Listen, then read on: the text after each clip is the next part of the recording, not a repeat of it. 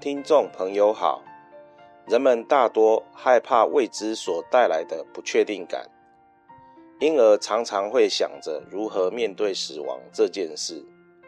事实上，我们应该思考的是，活人要自觉而健康地面对活着。本集节目，我们要与您谈谈这个主题。欢迎您的收听。有法友问随佛长老：“虽然死亡是自然法则，但对多数的人来说，面对死亡的感觉是非常突兀。尤其在疫情流行的现在，若是感染病毒时，该如何面对自己的死亡呢？”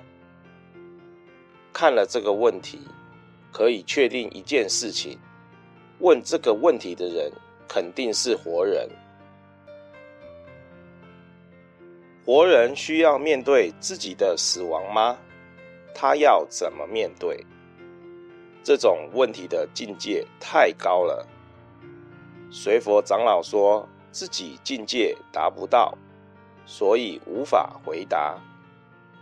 这问题如同某人实际是活在娑婆世界。却想着怎么看西方极乐世界，两个问题如出一辙，都是无解。但随佛长老想说，在此当前，我们不是该如何面对自己的死亡，而是面对生活时，务实思考，我应该怎么活着，怎么活着才是自觉而健康的面对。活着，一个活人要面对活着。如果死亡呢？死亡就让死人去面对吧。有些人的思维模式很特别，例如，事情还没开始做，他已经幻想着我会怎么成功，我会怎么失败，我会成功吗？我会失败吗？其实，我们不用急着想象这些事，而应该想怎么做这件事即可。若是务实、认真做事的人，便要好好想着我怎么把这件事情做得妥善、做得务实。务实、认真的人，不应该想我会成功吗？我会失败吗？成功是怎么成功？失败是怎么失败？事情还没开始做，却幻想一堆做后的成果，这有如人还没死，便已幻想自己会怎么死，怎么面对死亡。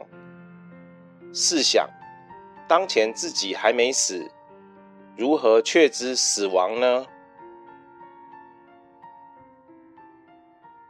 诸位朋友，随佛长老刚刚讲的，如果您听懂，就表示您有智慧。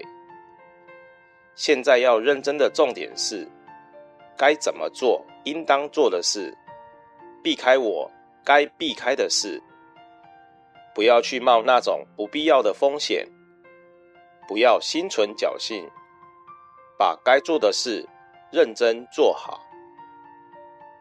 至于事情做了后会怎么样，接受与承担便是了。